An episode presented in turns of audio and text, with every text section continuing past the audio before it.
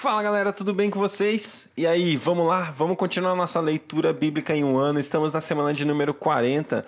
Hoje nós vamos para o sexto dia. Sexto dia da semana 40, nós vamos ler Jeremias 13, Jeremias 14 e também Salmos 37 e 38. Vamos lá, Pai, obrigado, obrigado, Deus. Como nós somos gratos ao Senhor pela vida, pela tua bondade, graça, misericórdia, Deus, pela porque o Senhor está perto. Deus, o Senhor está perto daqueles que te buscam, daquele que tem fome, daquele que tem sede do Senhor, Pai. E eu peço, Deus, por uma nova fome, uma nova sede sobre cada pessoa que nos ouve, Pai. Eu peço em nome de Jesus, aviva os nossos corações, gera em nós fome e sede da tua palavra, fome e sede pela sua presença, fome e sede por experimentar e ser cheio do seu espírito, Deus. Em nome de Jesus, nos leva a um novo lugar, um novo tempo, um novo dia. Ah, Deus, em nome de Jesus, Pai, eu declaro um tempo de coisas novas sobre cada pessoa que nos escuta, uma nova mentalidade, uma nova posição, um novo posicionamento. Deus, levanta homens e mulheres corajosos que se posicionam nos dias de hoje, Pai. Em nome de Jesus eu peço isso, Pai. Eu peço isso ao Senhor, Pai. Fala conosco enquanto lemos a Sua palavra, que ela penetre nosso coração, transforme nossas, nossas mentes, nossos espíritos. Deus nos leve mais perto do Senhor, Pai, que a nossa alma possa estar submissa ao Seu Espírito das nossas vidas, Pai. É o que nós clamamos a Ti. Fala conosco mais uma vez em nome de Jesus. Amém. Glória a Deus. Jeremias, capítulo 13. Assim me disse o Senhor Vá comprar um cinto de linho e ponha-o em volta da cintura, mas não o deixe encostar na água. Comprei um cinto e o pus em volta da cintura, como o Senhor me havia instruído.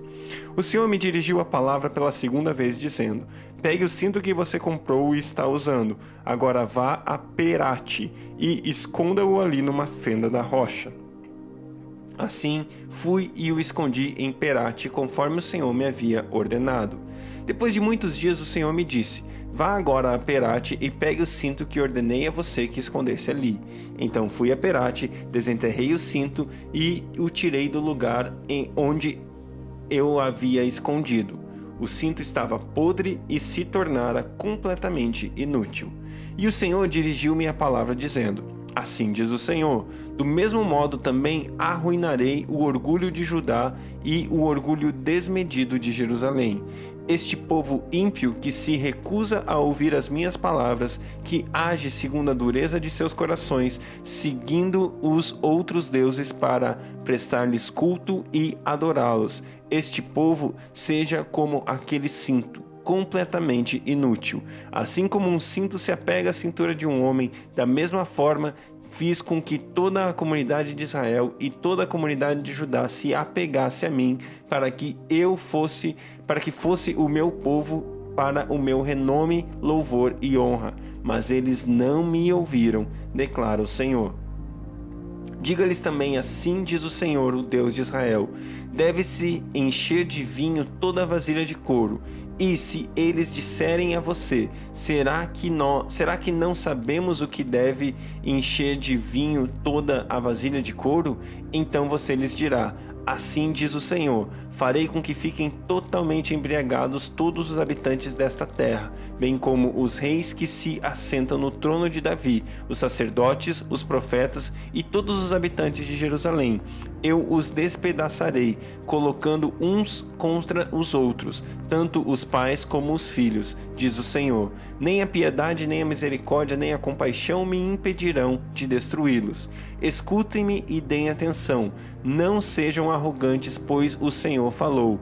Deem glória ao Senhor, ao seu Deus, antes que ele traga as trevas antes que os pés de vocês tropecem nas colinas ao escurecer. Vocês esperam a luz, mas ele fará dela uma escuridão profunda. Sim, ele a transformará em densas trevas. Mas se vocês não ouvirem, eu chorarei em segredo por causa do orgulho de vocês. Chorarei amargamente, e de lágrimas os meus olhos transbordarão, porque o rebanho do Senhor foi levado para o cativeiro. Diga-se ao rei e à rainha mãe: desçam do trono, pois as suas coroas gloriosas caíram de sua cabeça. As cidades de Negueb estão bloqueadas e não há quem nelas consiga entrar. Todo Judá foi levado para o exílio, todos eles foram exilados. Erga os olhos, Jerusalém, e veja aqueles que vocês, aqueles que vêm do norte. Onde está o rebanho que foi confiado a você e as ovelhas às quais você se orgulha? O que você dirá quando sobre você dominarem aqueles que você sempre teve como aliados? Você não irá sentir dor como as de uma mulher de trabalho de parto? Se você e se você se perguntar por que aconteceu isso comigo? Saiba que foi por causa dos seus muitos pecados que as suas vestes foram levantadas e você foi violentada. Será que o etíope pode mudar a sua pele ou o leopardo as suas pintas? Assim vocês são incapazes de fazer o bem, vocês que estão acostumados a praticar o mal. Espalharei vocês como a palha levada pelo vento do deserto. Esta é a sua parte e a porção que determinei para você, declara o Senhor. Porque você se esqueceu de mim e confiou em deuses falsos. Eu mesmo levantarei as suas vestes até o seu rosto, para que as suas vergonhas sejam expostas. Tenho visto os seus atos repugnantes e os seus adultérios, os seus relinchos e a sua prostituição desenvergonhada sobre as colinas e nos campos. Ai de você, Jerusalém! Até quando você continuará impura? Jeremias capítulo 14. Esta é a palavra que o Senhor dirigiu a Jeremias acerca da seca. Judá pranteia, as suas cidades estão definhando, e os seus habitantes se lamentam prostrados no chão. O grito de Jerusalém sobe. Os nobres mandam os seus servos à procura de água. Eles vão às cisternas, mas nada encontram. Voltam com os potes vazios e, decepcionados e desesperados, cobrem a cabeça. A terra nada produziu, porque não houve chuva, e os lavradores decepcionados cobrem a cabeça. Até mesmo a corça no campo abandona a cria recém-nascida, porque não há capim. Os jumentos selvagens permanecem nos altos, é, farejando o vento com, com os chacais, mas a sua visão falha por causa, por falta de pastagem. Embora os nossos pecados nos acusem, age por amor do teu nome, ó Senhor. Nossas infidelidades são muitas. Temos pecado contra ti, ó esperança de Israel tu que o salvas na hora da adversidade, porque te comportas como um estrangeiro na terra ou como um viajante que fica somente uma noite? Porque ages como um homem que foi pego de surpresa, como um guerreiro que não pode salvar? Tu estás em nosso meio, ó Senhor, e nós pertencemos a ti. Não nos abandones. Assim diz o Senhor acerca deste povo. Eles gostam muito de vaguear, não controlam os pés. Por isso o Senhor não os aceita. Agora ele se lembrará da iniquidade deles e os castigará por causa dos seus pecados. Então o Senhor me disse: Não ore pelo bem-estar desse povo. Ainda que jejuem, não escutarei o clamor deles. Ainda que ofereçam holocaustos e ofertas de cereal, não os aceitarei. Mas eu os destruirei pela guerra, pela fome e pela peste. Mas eu disse: Ah, soberano Senhor, os profetas estão dizendo a eles: Vocês não verão a guerra nem a fome. Eu lhes darei prosperidade duradoura nesse lugar. Então o Senhor me disse: É mentira o que os profetas estão profetizando em meu nome. Eu não os enviei, nem lhes dei ordem nenhuma, nem falei com eles. Eles estão profetizando para vocês falsas visões, adivinhações inúteis e ilusões de suas próprias mentes. Por isso, assim diz o Senhor: quanto aos profetas que estão profetizando em meu nome, embora eu não os tenha enviado, e que dizem: nem guerra nem fome alcançarão esta terra, aqueles mesmos profetas perecerão pela guerra e pela fome, e aqueles a quem estão profetizando serão jogados nas ruas de Jerusalém por causa da fome e da guerra, e não haverá ninguém para sepultá-los, nem para sepultar as suas mulheres, os seus filhos e as suas filhas. Despejarei sobre eles o castigo que merecem. Diga-lhes isto: que os meus olhos derramem lágrimas noite e dia sem cessar, pois a minha filha virgem, o meu povo, sofreu um ferimento terrível, um golpe fatal. Se vou para o campo, vejo os que morreram à espada. Se entro na cidade, vejo a devastação da fome. Tanto o profeta como o sacerdote percorrem a terra sem nada compreender. Rejeitaste Judá completamente? Desprezaste Sião? Por que nos feriste a ponto de não podermos ser curados? Esperávamos a paz, mas não veio bem algum. Esperávamos um tempo de cura, mas há somente terror. Senhor, reconhecemos a nossa impiedade e a iniquidade dos nossos pais. Temos de fato pecado contra ti.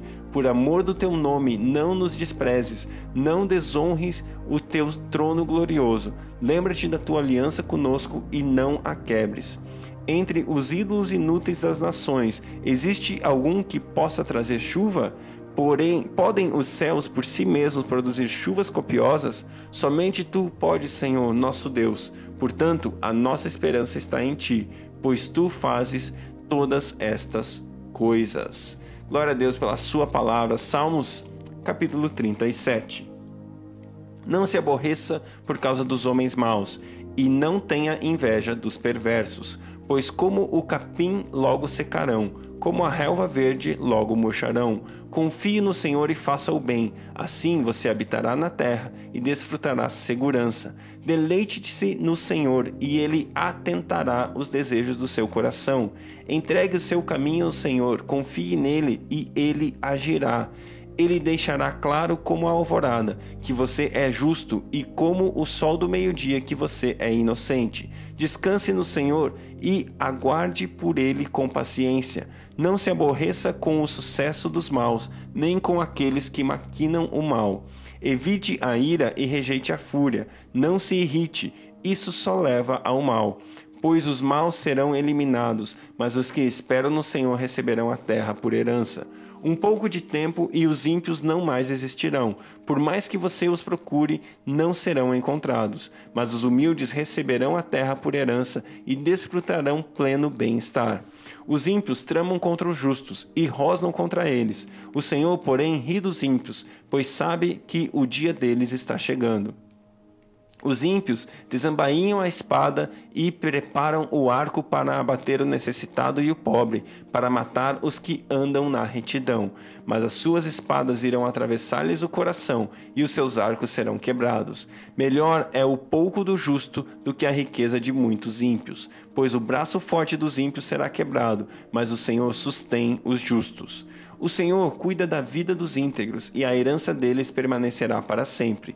Em tempos de adversidade não ficarão decepcionados, em dias de fome desfrutarão fartura. Mas os ímpios perecerão, os inimigos do Senhor murcharão como a beleza dos campos desvanecerão como fumaça. Os ímpios tomam emprestados e não devolvem, mas os justos dão com generosidade.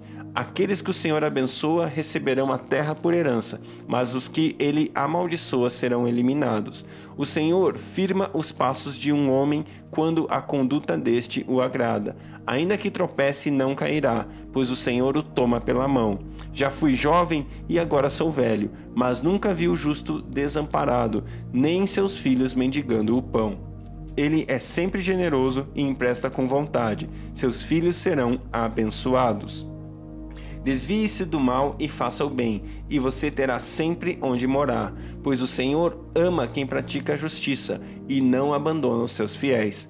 Para sempre serão protegidos, mas a descendência dos ímpios será eliminada. Os justos herdarão a terra e nela habitarão para sempre. A boca do justo profere sabedoria, e sua língua fala conforme a justiça. Ele traz no coração a lei do seu Deus, né? nunca pisará em falso.